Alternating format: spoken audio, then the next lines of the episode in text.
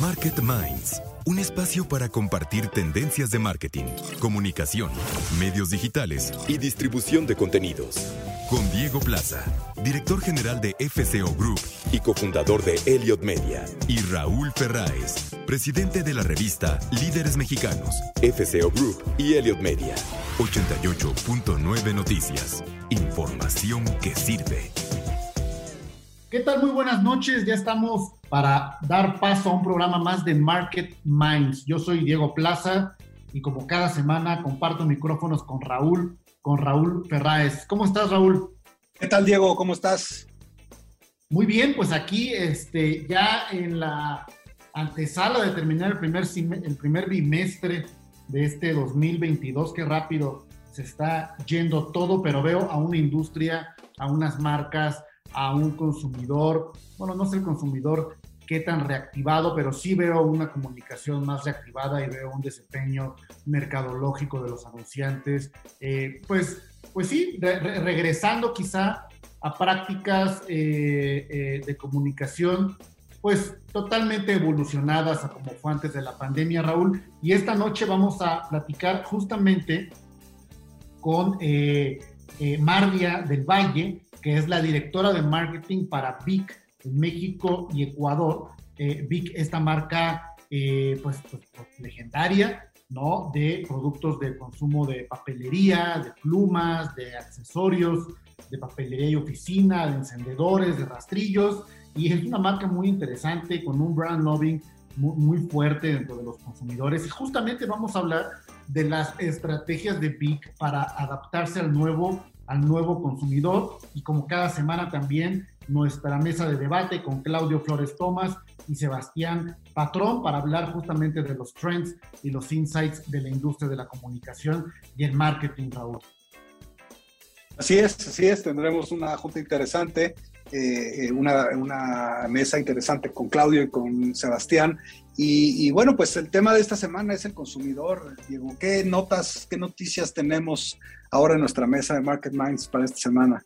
Pues mira, hoy, hoy estamos, eh, queremos hacer énfasis, queremos anunciar que vamos a tener una nueva sección o un nuevo espacio de conversación, más que sección, eh, eh, para hablar del marketing de propósito y lo importante que es justamente para los consumidores y para las marcas, pues este tema de sostenibilidad empresarial, eh, como tú sabes, hemos lanzado una iniciativa que se llama Recode eh, en FCO y que tiene que ver justamente con eh, pues el marketing de propósito, juntar a líderes digitales, influenciadores de las redes sociales y a las marcas con propósito. Y bueno, pues vamos a estar justamente platicando sobre eh, eh, en estas eh, en estos temas en el último bloque del programa.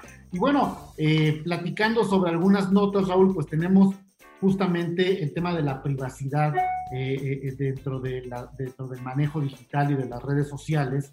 Y, bueno cómo las marcas hoy pues tienen que estar pues muy alertas. Google apuesta pues más por la privacidad la publicidad móvil eh, tal como la conocemos, pues, pues va a desaparecer. Y, justamente eh, con todo ese tema de las cookies y todo el tema de las regulaciones que ha habido en diferentes países, pues obviamente eh, la distancia entre la privacidad y obviamente las estrategias de programática que las marcas están implementando en plataformas como Google, pues obviamente es un gran reto para ir entendiendo y siguiendo al consumidor, ir siguiendo sus patrones de comportamiento, siguiendo sus patrones de consumo. Y bueno, creo que se va a seguir siendo una batalla importante, Raúl.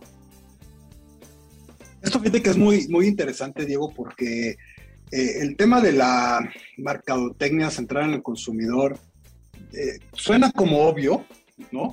Desde cuando no está la frase esta del cliente es primero, ¿no? Este, y es algo como que, pues yo creo que desde épocas ancestrales, ¿no? La, la tienen muchos consumidores, o sea, muchas tiendas. El otro día ¿Te acuerdas? Platicábamos de la serie esta de, ¿cómo se llamaba estas tiendas de, departamental en, Londres, ¿no? Que, que, justamente el hecho de centrarse en el cliente fue lo que le hizo tener un éxito brutal, ¿no? Este, Self-Bridges. Esa, Self-Bridges o algo así, ¿no?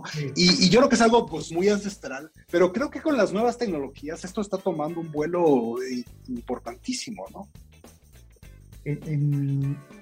No solamente, eh, como dice, suena, pudiera sonar obvio, pero creo que este marketing humano, ¿no? Cuando hablamos de centrarse en el consumidor, también habla de voltear a ver al consumidor como personas. Y esto también puede sonar muy obvio, pero inclusive en el mundo de la tecnología, y esto que hablamos de, de las aplicaciones y de las herramientas tecnológicas, el volver a centrar un marketing enfocado en el consumidor es un marketing, eh, ya lo hablábamos alguna vez con, la gente de Mondelez, ¿no? De este eh, humanized marketing, de cómo volvemos a poner en el centro las necesidades de las personas emocionales y toda la escala de valores y necesidades que tiene el ser humano en la conversación y en el marketing propio que están creando pues las campañas hoy y las grandes marcas. Es decir, entender al consumidor como una persona, como un ser humano, entender sus patrones y, su propia antropología también colectiva, cultural, enfocado también mucho en eso, en la cultura, en los cambios culturales, en, en las tendencias, eh, eh, eh, mucho más enfocado en el ser humano y no solamente en el consumidor puesto como un elemento transaccional, Raúl. Pues sí, seguramente va a ser una muy buena mesa y una gran entrevista, Diego. Y, bueno, entrándole a, a, otro tema que tiene que ver con, con, lo que estamos platicando, pero quisiera yo hacerte una reflexión en estos eh, últimos minutos que nos quedan de la introducción. Es, eh, el otro día leía un artículo muy interesante que hablaba sobre la explosión que ha tenido la producción de artículos eh, de consumo, ¿no? a ver, y voy a, a, ser muy esquemático muy rápido. O sea, hace 40 o hace 80 años, si tú producías jabón, ¿no? Y, y, y, lo querías vender, pues tenías que tener una infraestructura bastante grande y bastante importante, ¿no? Porque no solo tendrías que tener las fábricas y las fórmulas para fabricarlo, sino además, pues si la gente lo quería comprar, pues la única forma que lo podía comprar era yendo a una tienda ¿no? Yendo a un supermercado o yendo a una tienda de conveniencia, conveniencia. Entonces, para que, esa, para que esas personas pudieran toparse con tu jabón y comprarlo, pues tú como empresa tenías que tener un sistema de distribución enorme, montado, eh, camionetas, poder hacer los tratos con esas tiendas, que pues sí, hay, muchas veces que son muchas, pero al mismo tiempo muchas veces son muy pocas. Eh, y, al final tenías que tener toda una infraestructura para poder ah, eh, tener esa jabón a la disponibilidad de la gente para que la gente fuera y lo comprara, ¿no? Eso hacía, de una otra forma, Diego, que, la, que si a alguien se le ocurría hacer un jabón y quería venderlo, pues tenía que pensarlo seis veces, ¿no? Porque poner, o sea, armar un sistema para distribuir cientos o miles de jabones y tener las camionetas para distribuirlo, para llegar a las tiendas, pues hablaba de una inversión enorme y bueno, por eso pues no había muchas marcas que hicieran jabones. Lo que estamos viviendo hoy en día es la explosión de la cantidad de productos que hay porque la forma de vender se ha vuelto relativamente sencilla pues a través de los medios digitales. El artículo decía de una forma muy interesante que hoy casi casi cualquier producto que puedas imaginar alguien ya lo está haciendo, ya alguien lo está vendiendo. Hoy en día, si quieres hacer un jabón y resulta que tu fórmula para comprar un jabón es un jabón que tiene la forma de un osito, porque ese es el jabón que así te, se te ocurrió hacer, pues seguramente va a haber alguien en las redes sociales o en la parte digital, pues que te compre tu jabón de osito, ¿no? Y a lo mejor para una gran empresa que fabrica jabones, pues va a ser muy difícil hacer una línea de jabones de osito, porque a lo mejor no responde a las necesidades que ellos tienen de distribución, de tamaño de la empresa, etcétera, etcétera. Entonces, lo que estamos viendo hoy en día es una explosión de productos brutal que gracias a las redes sociales están pudiendo comercializar de forma relativamente fácil y eso está abriendo una gran oportunidad para millones o miles de creadores de productos en miles o cientos de categorías en donde puedes empezar a innovar y hacer cosas diferentes y, impactar a pequeños grupos de consumidores que seguramente les gusta mucho o les puede gustar mucho tu concepto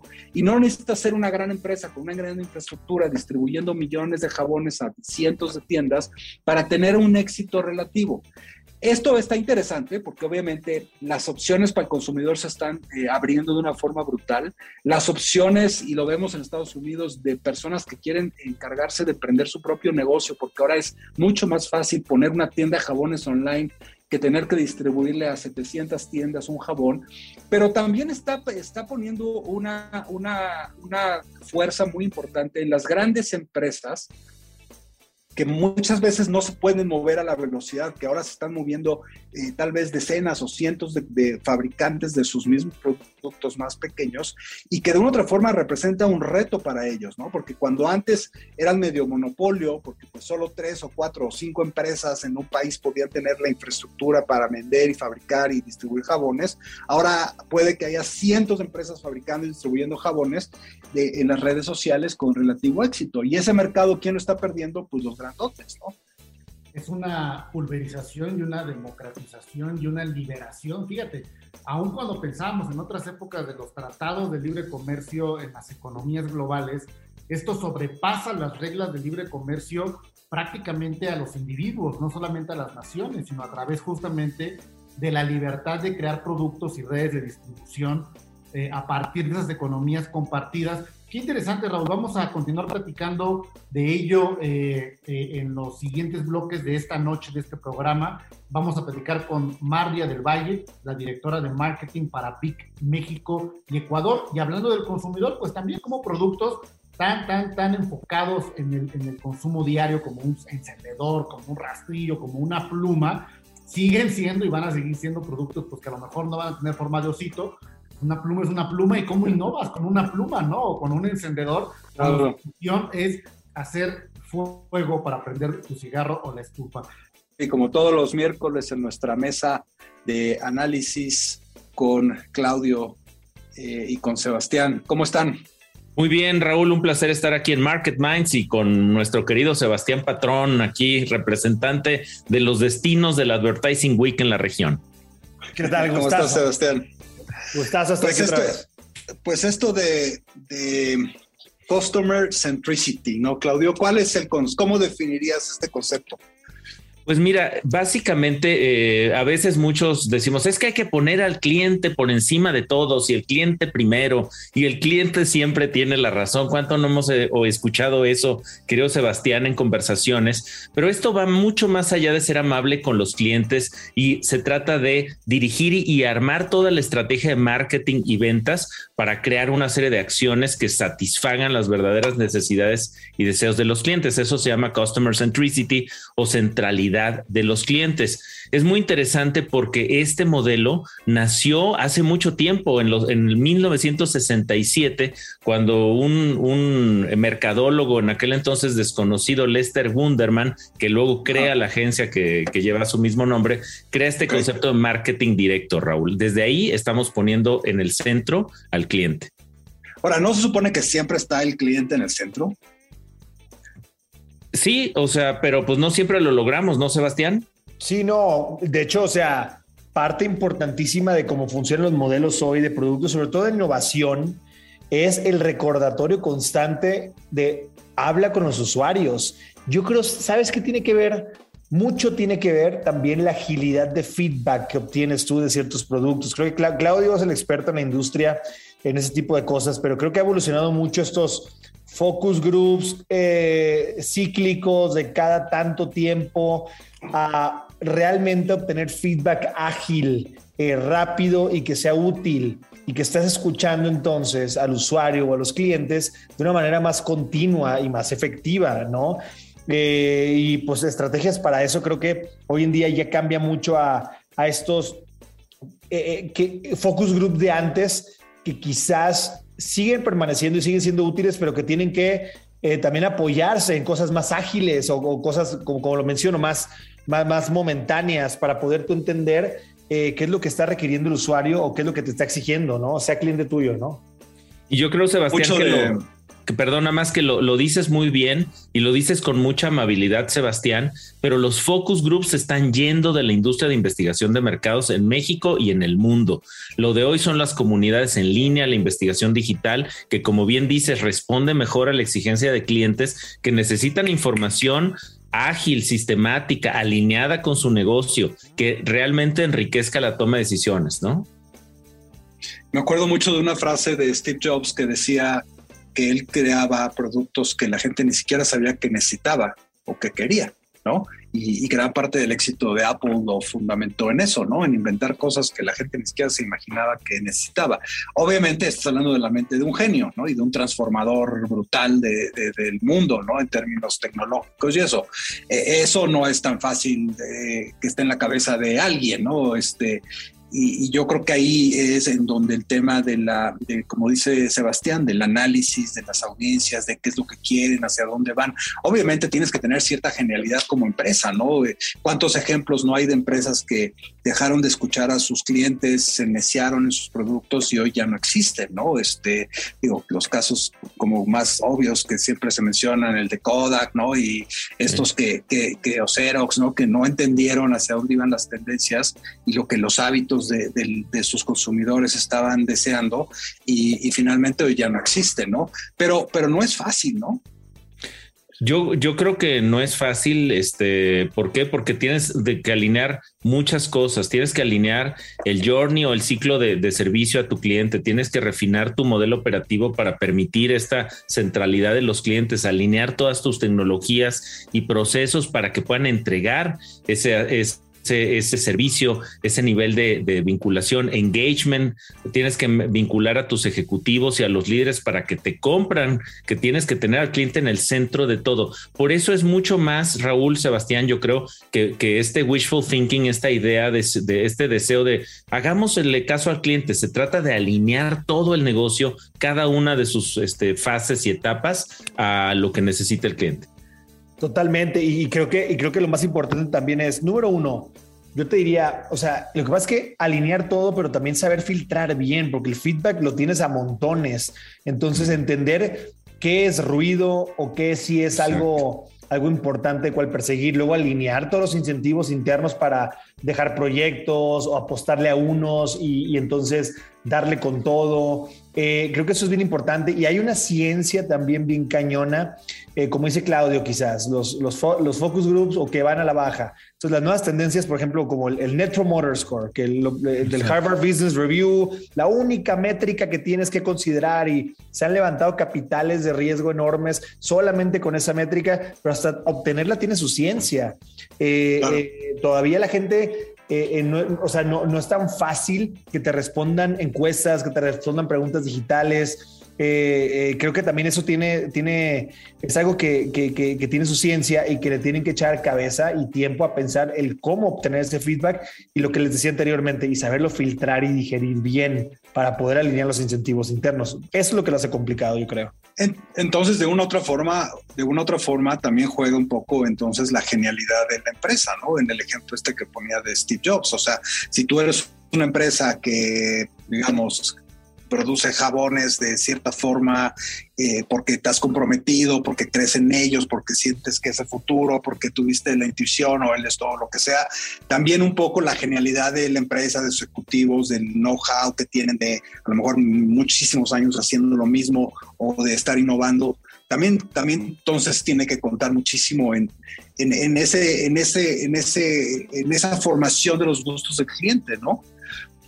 Yo, yo creo que sí, que estos líderes eh, carismáticos, extraordinarios, que también no están libres de críticas, ¿eh, Raúl? Para que no haya visto la película de Don't Look Up, no mires arriba, este que está en Netflix y que hace una crítica de todos Elon Musk, este Steve Jobs, estos eh, digamos eh, visionarios que mueven el mundo hacia adelante y que tienen una capacidad extraordinaria para imaginarse un mundo, por ejemplo, como en el caso de Amazon, donde eh, las mercancías circulen más bien vía digital y ya no en centros de consumo, o como Elon Musk imaginándose habitar el espacio. Estos son, de alguna manera, sí, esos genios, eh, Raúl, que me parece que además sistemáticamente colocan la escucha de las personas, de los clientes, de los consumidores, como ya decía ahorita Sebastián, en el centro de su negocio. No se trata solo de producir el mejor producto, sino de satisfacer todas las necesidades de cada uno de tus clientes y hacerlo mejor que lo hace que lo que lo hacen tus tus competidores. Es que es que es, un balance, hay un balance y hay grises, o sea, hay hay o sea, si tú te empeñas en, en, creerte un Steve Jobs, un artista y no estás escuchando que todo el mundo está diciendo, "Oye, es que no te compro porque tu pago o sea, o sea me, manda PayPal y no quiero pagar y, te están diciendo son encuestas y tú estás reinventando y no has solucionado ese pequeño detalle. O sea, vas a morir de alguna otra manera, ¿no? Ahora, también existen los Steve Jobs. El, el, libro famoso este de, el de Contagious, el de Contagioso, es, fantástico. Acabo de ver un documental la semana pasada de, se llama, lo recomiendo muchísimo, The Last Da Vinci o The Last Leonardo.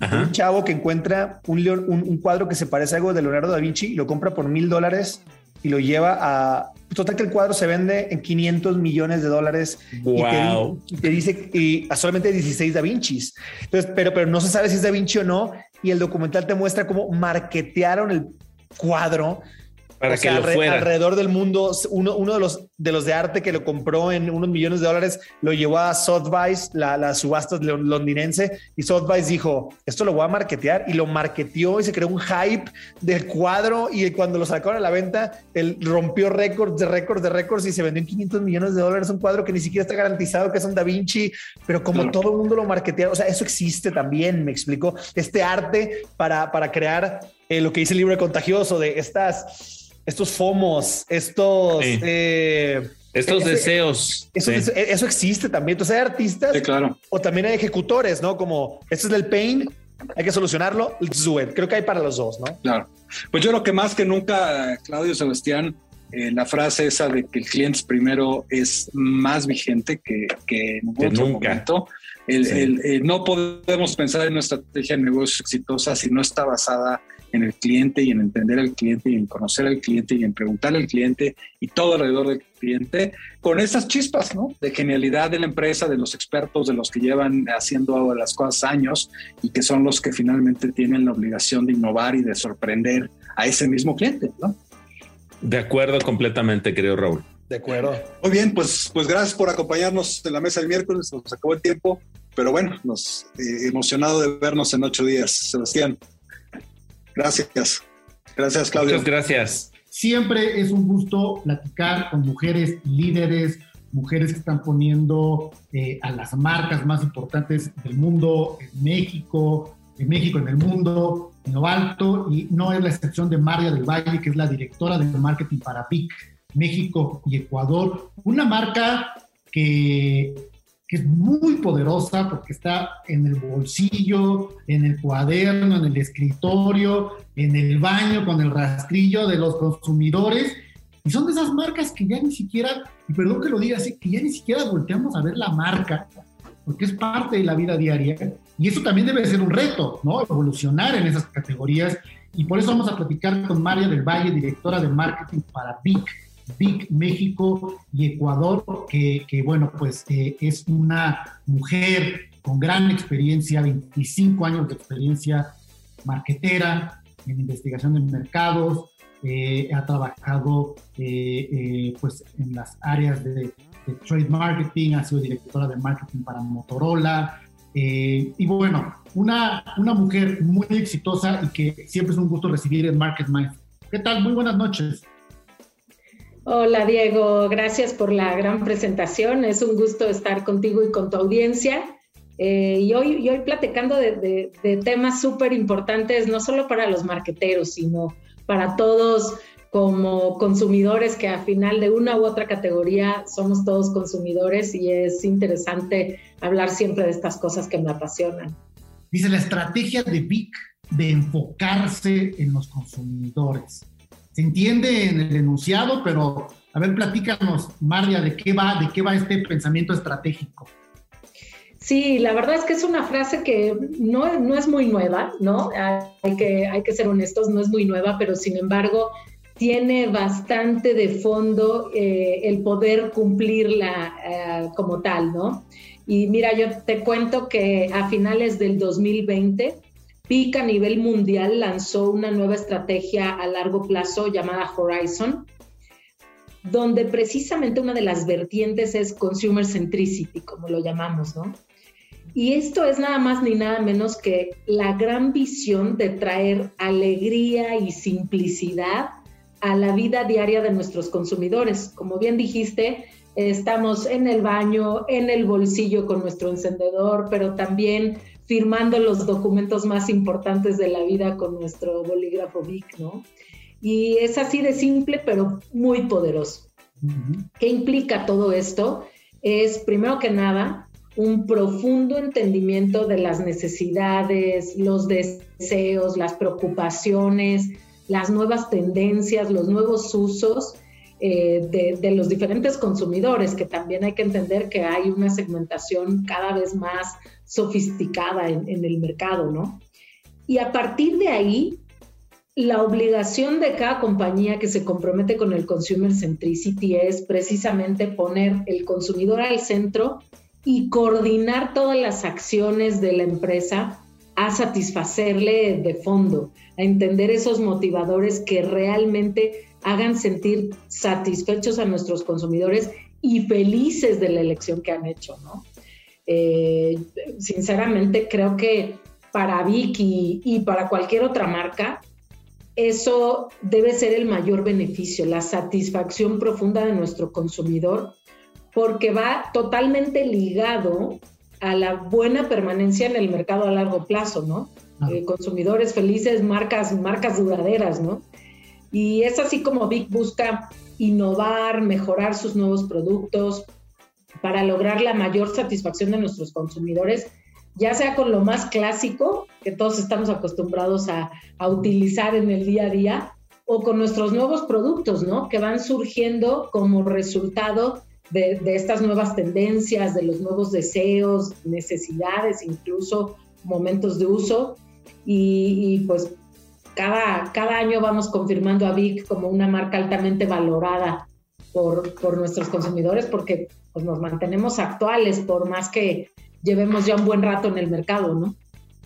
Y a, mí me encanta esto que, que, dices de, de, la alegría y la felicidad del consumidor, porque y, volvemos a lo importante, María, por eso me, gustaba mucho, porque puede sonar un enunciado, como dices, nada nuevo, pero que sea realidad es verdaderamente el gran reto. Y con eso voy con otra frase, cuando hablas de alegría y felicidad, se nos olvida que les estamos acercando un mensaje, vendiendo un producto a seres humanos aunque estamos en el mundo de la información, de la data, de la tecnología, se nos olvida un marketing altamente humano, de que al final estamos hablando con personas que sienten que están tristes.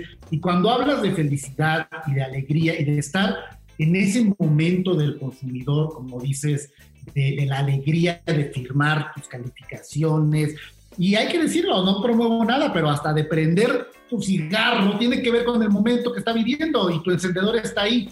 Entonces, ahora, yo te quiero hacer una pregunta. ¿Cómo debe de pensar el ejecutivo de marketing o cómo debe de transformarse o cuál debe ser el cambio desde los estrategas de marketing para voltear nuevamente a ver justamente al consumidor pues, como una persona, como un ser humano con emociones y enfocar todo ahí. ¿Qué tiene que cambiar en el estratega? ¿Qué, qué tenemos que dejar atrás y qué tenemos que volver a abrir en nuestro pensamiento, Martín? Me, me, encanta que lo plantees así, Diego, porque creo que una de las grandes obligaciones que tenemos como marqueteros es, es esta parte de humanizar nuestra, nuestro actuar, ¿no? Es, no, no solo es el arte de vender por vender, eh, yo con el equipo lo que, lo que promuevo es hacer que nuestra marca sea una marca amada. Eso va mucho más allá de esta parte racional con la que un consumidor elige un bolígrafo o un rastrillo. Eh, tiene que ver con esta gran conexión que logres eh, pues penetrar el corazón de tus consumidores, entender lo más profundo de sus motivadores y desde ahí enamorarlo, ¿no? Y, en, en VIC, con nuestras tres categorías, tratamos de llevar día con día esa tarea a lo más alto, eh, con dos grandes pilares. Fíjate que trabajamos con uno, nuestro pilar de ser una marca empática, nos encanta precisamente conectar desde ahí, desde el contexto emocional, desde el contexto social de nuestro consumidor. Primero hay que entender dónde está inmerso, ¿no? Cómo es su vida a día, eh, cómo, cómo es su entorno, cómo es esta parte que le preocupa en lo social también, ¿no? Y ahí nos hemos vinculado mucho desde las comunidades donde, donde estamos participando. De hecho, un gran ejemplo que tenemos es este compromiso social. Eh, nosotros eh, tenemos firmado desde el 2018 un programa del compromiso social de VIC a nivel mundial que se llama Writing the Future Together, eh, con cinco objetivos muy claros que incluso se, se, se, propone cumplir para el 2025 eh, de manera muy ambiciosa. Primero, la innovación sostenible. Tenemos compromisos súper fuertes para, para, llegar ahí con, con, todos los productos de VIC, pero también actuar contra el cambio climático, eh, tomar acción en esto y no solo, no solo es hacia afuera, sino también hay acciones, por ejemplo, de ambiente de trabajo seguro, hablando como del compromiso interno hacia, hacia los equipos de VIC, hablando también de involucrar a nuestros proveedores en todos estos compromisos sustentables que tienen un alto impacto pues, en la sociedad hoy y mañana, ¿no? Y por último, pero no menos importante, mejorar también la vida desde, desde mejorar la educación, desde contribuir, desde democratizar la educación. Y con esto te digo que pues estamos siendo empáticos con el macro contexto de nuestro consumidor para también después comprometernos en esta parte de inclusividad que tiene que ver con, con, lo más interno de nuestro consumidor y con lo que hoy vemos día a día está cambiando de manera acelerada. Eh, nos ha llevado a ofrecer no solo productos diferentes, inclusivos, sino mensajes en nuestras campañas de comunicación, mucho más incluyentes, eh, desde lo visual hasta, hasta lo auditivo, ¿no? Es en, todo su, su, contexto, eh, abarcar diferentes gustos, diferentes religiones, aspectos físicos, raciales, eh, para todos eh, es, es, es, igual, nuestro mensaje es igual, nuestro producto es la misma calidad para todos porque todos son igual de valiosos para Vic. Y esto sin duda implica un cuidado eh, muy al detalle, ¿no? Eh, estamos yendo a, de una segmentación mucho más sofisticada, como te decía, para poder complacer no solo en productos, sino en mensaje a diferentes audiencias.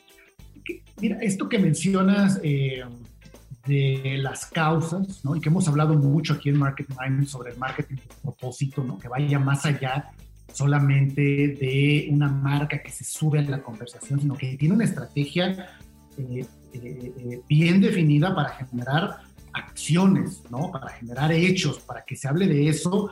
Y, bueno, una marca como Vicky, por lo que nos platicas, eh, María del Valle, estamos platicando con María del Valle, directora de marketing para Vic México y Ecuador, pues, pues, pues están totalmente alineados con el tema del marketing de propósito, con el tema de las causas y con esto que mencionas de inclusión. Hago acento en ello porque eso nos habla de la nueva generación y cómo estos dos elementos, sobre todo la generación Z, le es clave en su toma de decisión de, inclusive más allá de los atributos del producto o del servicio, sino de este mensaje que está adentro justamente, eh, eh, con todo esto que tú platicas adentro de la comunicación, pensando en ellos, en sus vidas, en qué les importa, en qué defienden, en qué no les gusta, en qué promueven. ¿Cómo ves a la generación Z y cómo ves a este consumidor hoy y el futuro del consumidor?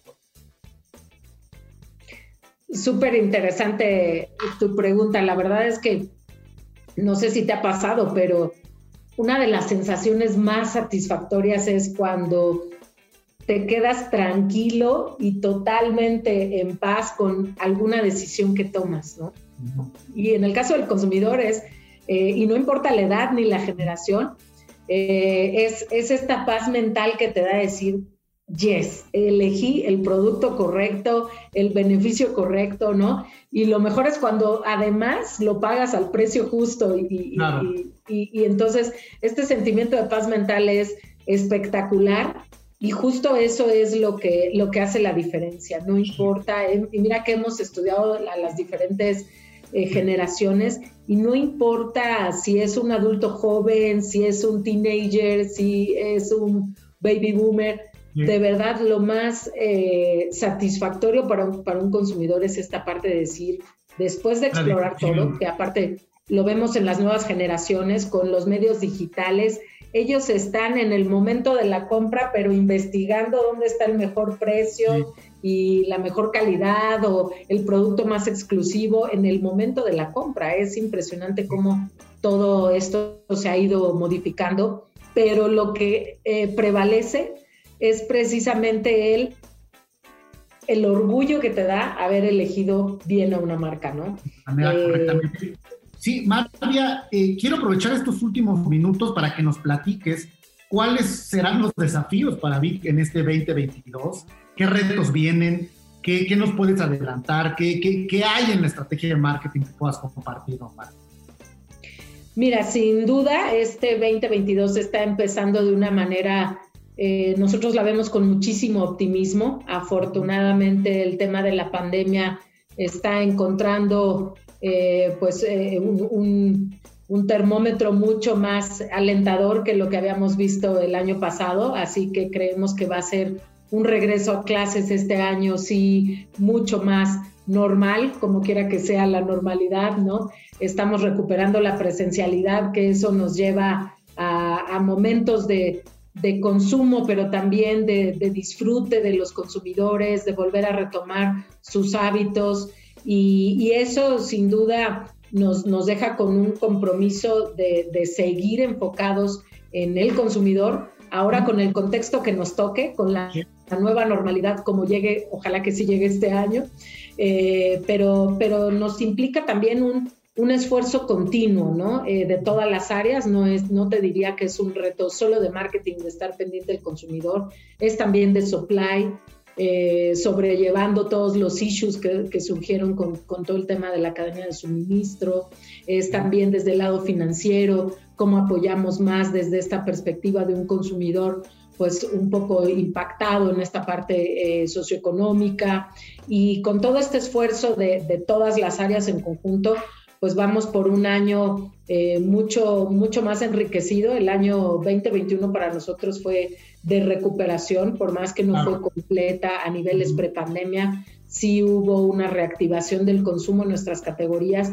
y creemos que todavía este año viene mejor con el gran desafío de, fortalecer en conjunto con nuestros socios comerciales eh, pues los, los canales tradicionales, ¿no? Eh, las tienditas, las mini papelerías que quedaron muy golpeadas con la pandemia, eh, pues estamos seguros que con nuestro apoyo y con las buenas ideas comerciales vamos a poder salir avante con un año 2022 de, plena recuperación. Así va a ser María del Valle, directora de marketing para Big México y Ecuador, la estrategia de Big de enfocarse en los consumidores. Siempre es un gusto platicar contigo, María, que compartas con la audiencia de Market Mind. Muy buenas noches, María. Muchas gracias, Diego, por la invitación. Les deseo mucha salud a todos y listos para la próxima. La recta final del programa en el que hoy estamos hablando eh, de un marketing enfocado al consumidor en un marketing enfocado en las necesidades humanas que hoy pues vuelven a estar en el centro de la conversación de los publicistas, de los mercadólogos, de los creadores de estrategias para atender quizá lo más básico de una necesidad que puede satisfacer un producto. Pero fíjate, Raúl, yo me quedé eh, eh, eh, con un tema de lo que platicamos en el primer bloque del programa, donde hablamos de esta libertad de comercio que hoy gracias a la tecnología tenemos las personas para crear un producto y montarlo a una red de distribución pues, global a partir pues, de las redes sociales, de las aplicaciones, del Internet mismo. Y esto, yo no sé tú qué opinas, pero ¿crees que ha eh, eh, modificado o diluido el valor que requiere pensar en emprender un negocio? Es decir, no sé si yo pensaría en convertirte en un emprendedor, en un capítulo de trámites, retos, camino, pérdidas, lucha, empleados, recursos, financiamiento, marca, batallas, que dices, híjole, ser emprendedor no es para todos.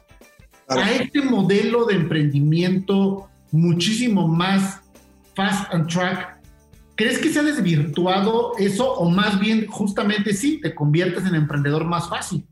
Yo creo que efectivamente te conviertes en emprendedor más fácil, Diego. Lo hemos visto tú y yo en varias de las encuestas que hemos hecho eh, a través de Elliot, nuestro canal con, con Centennials, en la que la, el deseo de ser emprendedor es cada vez algo más común y más grande entre todos ellos, justamente porque se dan cuenta que ya no es tan difícil hacerlo y, creo que les da más flojera eh, trabajar en una empresa y y lo platicábamos también hace dos semanas, creo, en el programa de la encuesta esa que salió en Estados Unidos, que, de clima organizacional que hacían, que hacen regularmente todos los inicios de año, en donde de repente se dan cuenta de que una eh, cerca del 65% de los encuestados menores de 30 años eh, contestaron que en los próximos seis meses piensan dejar sus trabajos para emprender algún negocio lo cual es, brutalmente fuerte, ¿no? Imagínate que de repente te haces una encuesta en tu empresa y resulta que el 65% de tus empleados piensa que en los próximos seis meses van a,